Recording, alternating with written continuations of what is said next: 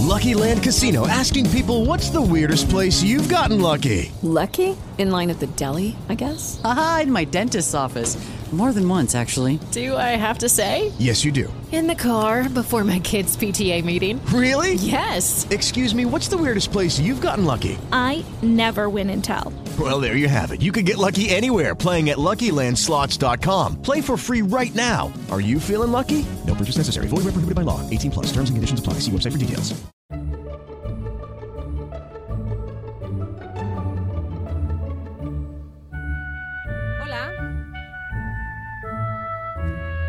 Esto que vais a escuchar es el capítulo 7 de Trasteando en la Escuela, del 19 de mayo de 2017.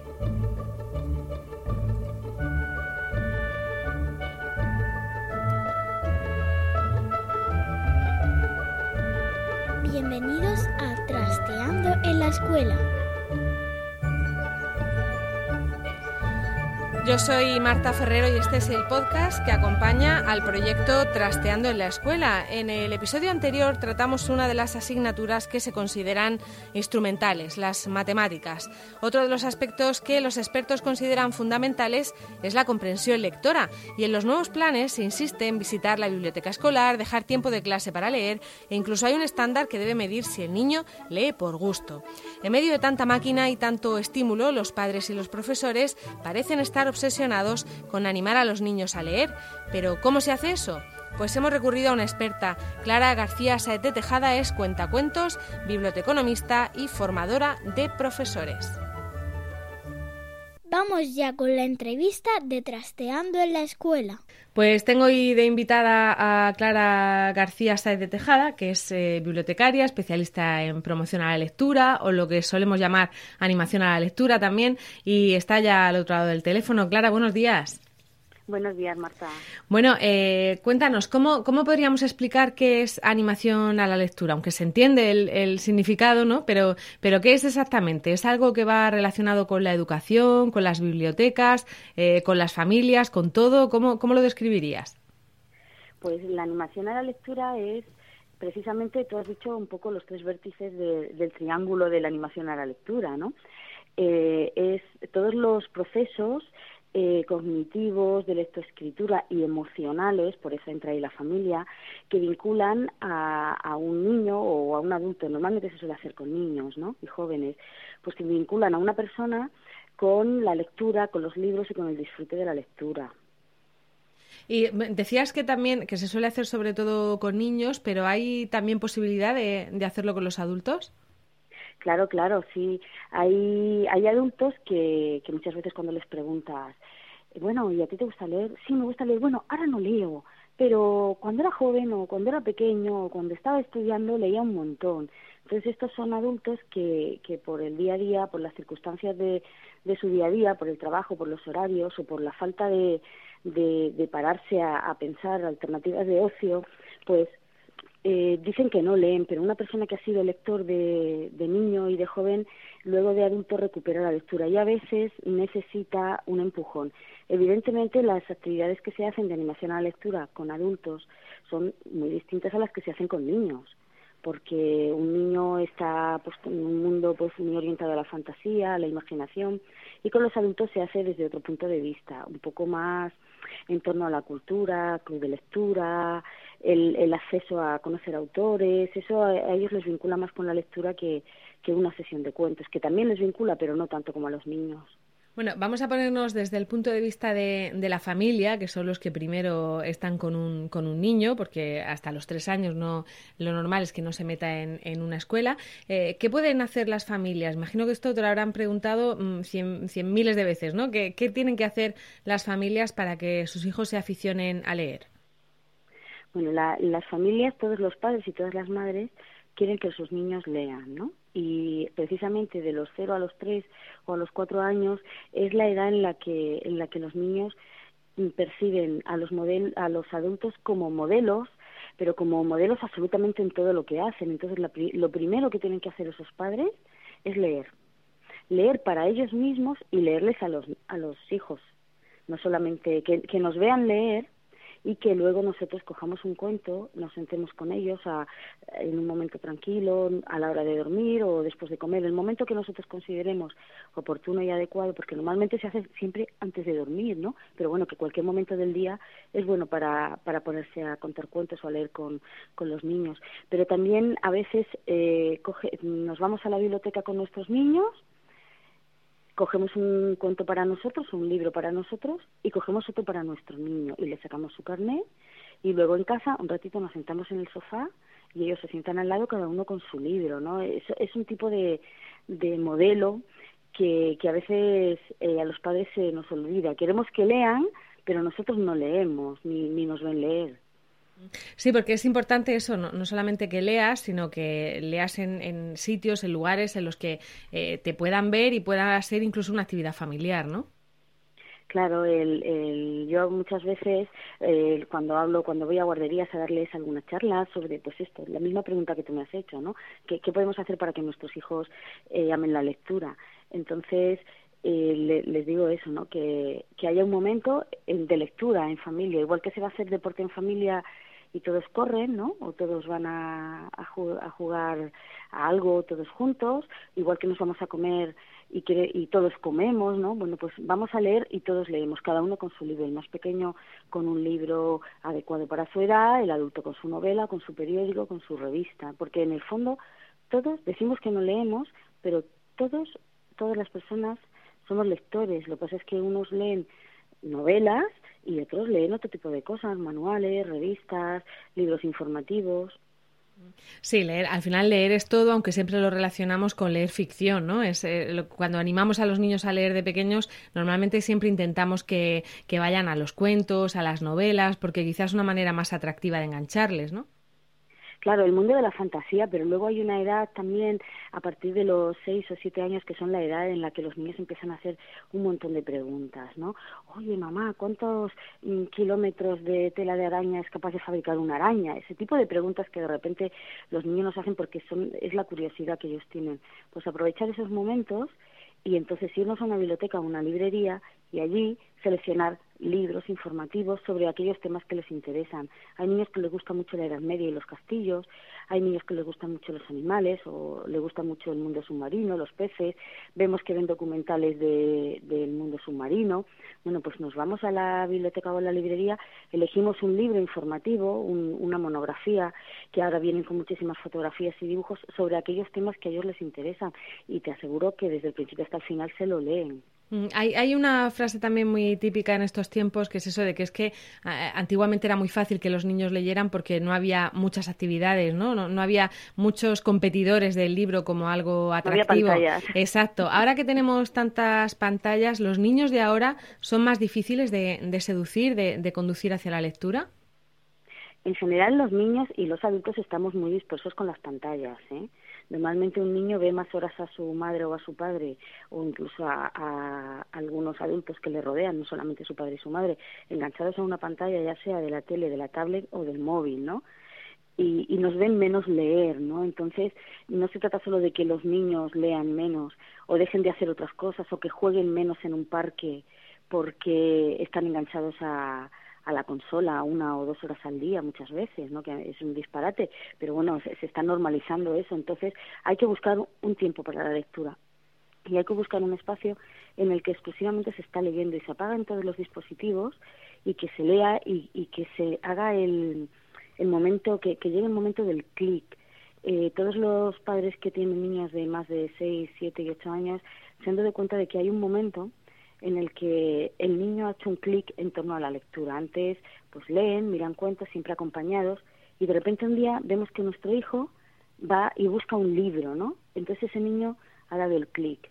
Cuantos menos momentos de, de lectura tenga ese niño, más tardará en dar ese clic o incluso pasará a la primaria y no llegará a hacer ese clic, solamente leerá aquellos libros que le han obligado a leer, porque ellos dicen, no, es que me los mandan leer, es que me obligan a leer los libros, ¿no? Entonces, ese es un error. Un niño que dice, tú lees, sí, me leo seis libros porque me obligan a leerlos en el colegio.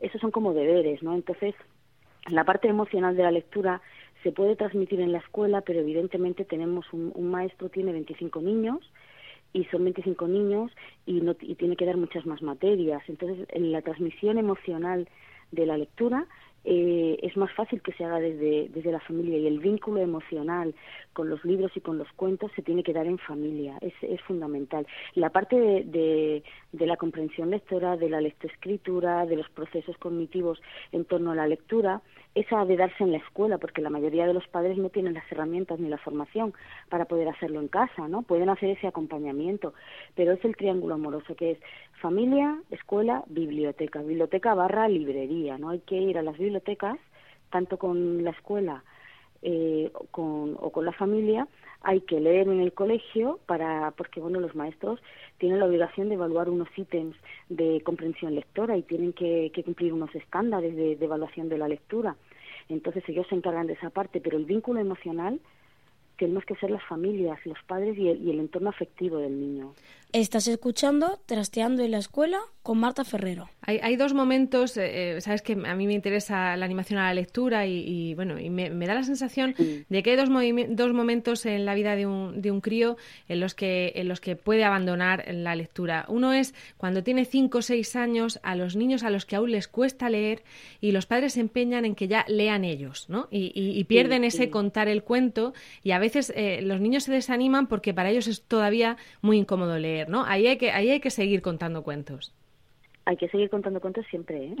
Ya, pero me refiero que hay muchos padres que dicen, no, si ya lees tú solo, si ya sabes leer tú, solo, ¿no? Y, claro, es que es un poco como, como que el padre dice, bueno, mientras no sabe leer, yo le voy a leer o yo le voy a contar cuentos, Eso. ¿no? Hmm. En el momento que ya en el cole nos dicen, bueno, ya van leyendo, la maestra, te reúnes con la maestra de cinco años, y o con la de seis y dice bueno ya es que ya su hijo ya lee solo ya es capaz de leer normalmente es capaz de leer de decodificar pero ese placer de estar escuchando la historia está muy ocupado eh, decodificando el, el, las palabras como para para llegar a meterse del todo en la historia. Entonces necesita ese empujón. Cuando llega la maestra y dice su niño ya lee y el padre dice ahora lee tú que tú ya lees entonces el niño puede ver. Eso casi como, como una pérdida, ¿no? O sea, el aprender a leer mm, desde el punto de vista de la familia, si mi padre me dice, como ya sabes leer, lee tú solo, pues he aprendido a leer y en vez de ganar he perdido ese momento del cuento. Hay que seguir leyéndoles a esa edad. Hay, hay, otro momento que es cuando, que además ahora con los, el plan de estudio nuevo eh, coincide con el paso a la secundaria, que es cuando tienen unos 12 años, eh, ya no es guay leer, ¿no? Entre sus iguales a lo mejor, y, y, a lo mejor no saben pasar al libro juvenil o a un libro que les pueda interesar más, ¿no? Ya no les interesan eh, los cuentos o, esos libros más infantiles y no hay quien les ayude a, a, dar ese paso a los, a los libros más adultos, porque a mí lo que me han comentado muchas veces niños de 12, de 13 años es que los libros que les mandan en el colegio, incluso los de ficción, son muy para que reflexionen sobre el acoso, para que reflexionen sobre eh, la marginación, para que reflexionen y están hartos de reflexionar, ¿no? Dicen, bueno, es que este libro es un dramón o es un rollo. Eh, ahí también los podemos perder, ¿no? Como lectores. Claro, los podemos perder, pero precisamente por lo que hablábamos antes, eh, de que muchas veces en, en, la escuela, como hay tantos contenidos que dar en la escuela, en el instituto, se utiliza el libro de lectura como libro de texto, ¿no? Es decir, yo les mando un libro para leer, pero luego como en tutoría tengo que trabajar el tema del acoso, voy a elegir esta lectura juvenil que aquí en la editorial o en la reseña que me han hecho pone es un niño al que le acosan y así, y luego te dan como un cuadernillo, muchas veces las editoriales te dan como un cuadernillo para trabajar en el aula, sobre el acoso, sobre el alcohol en la juventud, sobre pues todos los problemas que además que a los padres nos asustan muchísimo de pensar mi hijo ya es adolescente y le va a pasar todo esto ¿no? que le acechan no entonces los maestros también ven también que hay una demanda de, de trabajar esos temas no y el currículo los incluye muchas veces. Entonces se utilizan esos libros y los escritores y las editoriales lo saben. Claro, saben que eso vende, ¿no? Claro, claro, saben que, que aparte como lo decide el maestro, que no lo decide el niño, pues el maestro el que dice, vamos a ver este libro y entonces, bueno, pues los, los, se editan los libros y en cada clase se, se venden 25 ejemplares, las editoriales viven de vender libros, ¿no? Evidentemente van a vender lo que les demandan. Pero claro, ahí e, ese tipo de libros es más casi un manual, un libro de texto si el niño tiene una buena base, una buena consolidación lectora, con un vínculo emocional, que es el que hemos hablado, el niño, cuando llega a ser adolescente, puede seguir leyendo o puede dejar de leer. Quiero decir, y, mm, hay muchos niños que llegan a la adolescencia, bueno, la mayoría de los niños llegan a, a la adolescencia, a la preadolescencia, y dejan de hacer las cosas que hacían antes. Si antes se llevaban bien con sus hermanos, ahora empiezan como a discutir y a pelearse o a pasar de ellos. Si antes les gustaba hacer cosas en familia, ahora ya no quieren hacer. Si antes eran buenos estudiantes, ahora parece que intentan escaquearse y hacer los deberes. Si antes no salían, ahora salen. Si antes les gustaba una música, ahora les sale otra. Si antes tenían unos amigos, ahora cambian de amigos. Pues si antes leían, ahora no leen pero luego cuando pasa esa etapa de reafirmación, de, negación de todo lo que, lo que era su vida de niño anterior, luego vuelven a, estabilizarse y vuelven a tener una buena relación con sus padres, con sus más y con sus menos, ¿no?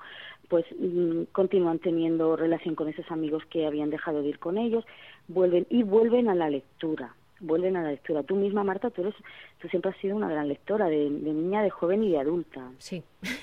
Tú experimentaste, bueno, yo lo que te conozco, ¿no? Sí, sí, tú experimentaste eh, un, cierto alejamiento de los libros eh, durante, durante no, alguna yo no.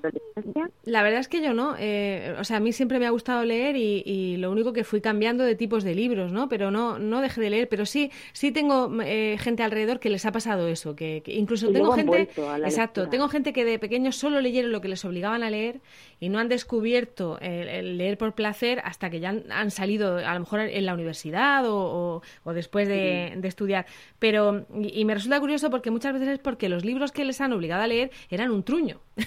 porque, porque evidentemente es un maestro eligiendo un solo libro para 25 niños. Claro. Y es imposible que en esos 25 niños a todos les guste ese libro.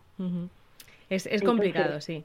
Claro, yo yo soy una devoradora de libros, de pequeña era devoradora de libros que, que, me los leía dos y tres veces, pues, porque no había más libros en casa y, o, no salíamos a la biblioteca cuando yo tenía que salir, porque vivíamos en Pamplona, llovía mucho y no siempre se podía ir a la biblioteca porque estaba nevando lo que fuera, ¿no? Entonces yo me volví a leer el mismo libro, ¿no?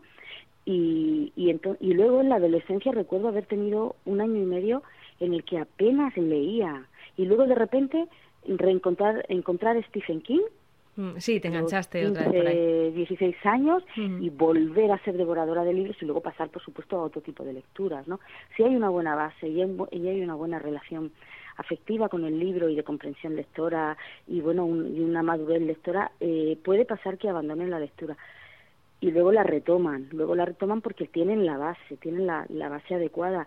Por eso es importante eh, hasta durante toda la, la primaria que hagan ese clic hacia la lectura con el vínculo emocional que se hace desde la familia. Y sobre todo que aunque en ese momento no sepan qué leer, si les hemos llevado a bibliotecas o a librerías, ellos saben dónde pueden encontrar información y dónde pueden encontrar ejemplares, ¿no? Dónde pueden eh, leerse las solapas de los libros o ver cuál, cuál les puede gustar. Y ya eh, para terminar, que, se nos estaba pasando el tiempo, hemos hablado de esa conexión emocional que pueden hacer las familias, hemos criticado, entre comillas, a los profesores por mandar a veces libros eh, pensando más en el tema que en la calidad literaria o en que les puedan enganchar. ¿Qué consejo les podríamos dar a los, a los profesores para que, para que en clase también animen a la lectura y no y no se centren tanto en, mandar libros útiles, ¿no? O, que, pueden servirles para tratar un tema.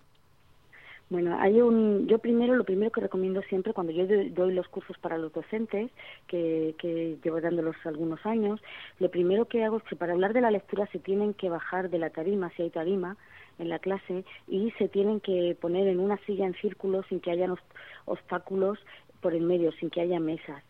Y eso es un poco el resumen de tienes que hablarles como lector, no como profesor. Es decir, si tú eres lector y te ha gustado un libro y crees que ellos se lo pueden leer, tienes que ir y hablarles de ese libro como lector, lo que a ti te hizo sentir. Eh, entonces, es ahí el, modo de, llegar de una manera menos académica a la lectura, porque claro, la lectura, la comprensión lectora y todo eso se aprende académicamente, pero el amor por la lectura solamente lo transmiten aquellos profesores que son capaces de enamorarse de la lectura y llevar a sus alumnos y enamorarlos a ellos también de, de aquellos libros, ¿no? Yo siempre cuando llevo los clubes de lectura con jóvenes, con niños y con adolescentes, yo lo hago así, ¿no? Yo, yo me siento y les digo, yo la primera vez que me leí un libro que me hizo llorar, fue con este libro. Y, y, de alguna manera me, y les descubro que, que esa persona, que es un profe o una profe que está allí, eh, es un, un, lector y es un ser humano capaz de emocionarse con un libro, ¿no? Y se les, se les abre alguna ventanita y acceden y alguno te confiesa, sí, yo, lo, le, yo lloré con este, ay, a mí me encantó este. Entonces, hablar de los libros que nos hicieron sentir algo y luego plantearles, sobre todo, no plantearles un solo libro, ¿no? Ofrecerles varios, distintas lecturas para que ellos bueno se pongan de acuerdo y de una forma mm, democrática dentro de los cinco o seis libros que hemos elegido que ellos elijan cuáles se van a leer. Eso complica un poco la tarea del docente ¿eh? me refiero a la hora de, de sobre todo si no es lector. Si es lector sí. sobre todo si, si es lector hace falta. Mira yo tengo yo me dedico a lo que me dedico soy bibliotecaria y me dedico a, a animar a la lectura y a contar cuentos eh, por la por, por la culpa de dos profesoras que tuve una en séptimo de GB en un colegio de Pamplona a la que años más tarde, hace como ocho o nueve años, la llamé y le di las gracias, ¿no? Ella no sabía ni siquiera a lo que me dedicaba yo, ¿no? y, y otra es una profesora de aquí de Murcia que ahora ya está jubilada, eh, que bueno, fue en Santa Muñoz Clares, se llama, ¿no? Sí. Me dio clase de literatura en, en BU y, y fue de verdad maravillosa, pero maravillosa, porque era capaz de transmitir ese amor por la lectura, ¿no? Y, y yo, yo estoy tan contenta de haber dado con ellos porque pues, o sea, de, de, haber dado con ellas porque porque de verdad que, que dejaron huella no uh -huh. y eran amantes y enamoradas de la lectura. Y gente que sabía exacto, y que sabía transmitirlo. Bueno, pues vamos a ojalá haya muchas fuensantas y muchas profesoras y profesores de ese tipo que sepan contagiar el, el amor por la lectura y muchísimas gracias a Clara García por atendernos y por contarnos todas estas cosas aquí en, en Trasteando. Gracias. Muchas gracias, Marta. Ya nos despedimos y gracias por escucharnos en Trasteando en la Escuela. Pues ya sabéis, una parte muy importante para conseguir que los niños lean es que vean a los adultos leer y que la lectura o las visitas a la biblioteca o la librería sean una actividad familiar. Hemos contado en el programa de hoy con Clara García, que nos ha ayudado a comprender mejor la animación a la lectura. Y como siempre, me han ayudado con la producción Laura Bermúdez y el equipo de Trasteando. Eva Bailén, Belén Cristiano, María Pérez, Jacinto Molero, Iria Rodríguez, Gema Pérez, Ainara Muruzábal, Domingo Socorro y Noemí López. Y con esto hemos llegado al final del séptimo episodio de Trasteando en la Escuela. Gracias por el tiempo que habéis dedicado a escucharnos. Esperamos que os haya resultado entretenido y que nos ayudéis a trastear y compartir estas ideas. Esto es todo. Volvemos en 15 días en Trasteando en la Escuela. Tenéis toda la información y enlaces de este episodio en nuestra web trasteandoenlaescuela.com y también en la web de la red de podcast a la que pertenecemos, emilcar.fm barra trasteando. En ambos sitios esperamos vuestros comentarios y también encontraréis las formas de contactar con nosotras. With lucky landslots, you can get lucky just about anywhere. Dearly beloved, we are gathered here today to. Has anyone seen the bride and groom? Sorry, sorry, we're here. We were getting lucky in the limo and we lost track of time. No, Lucky Land Casino, with cash prizes that add up quicker than a guest registry. In that case, I pronounce you lucky.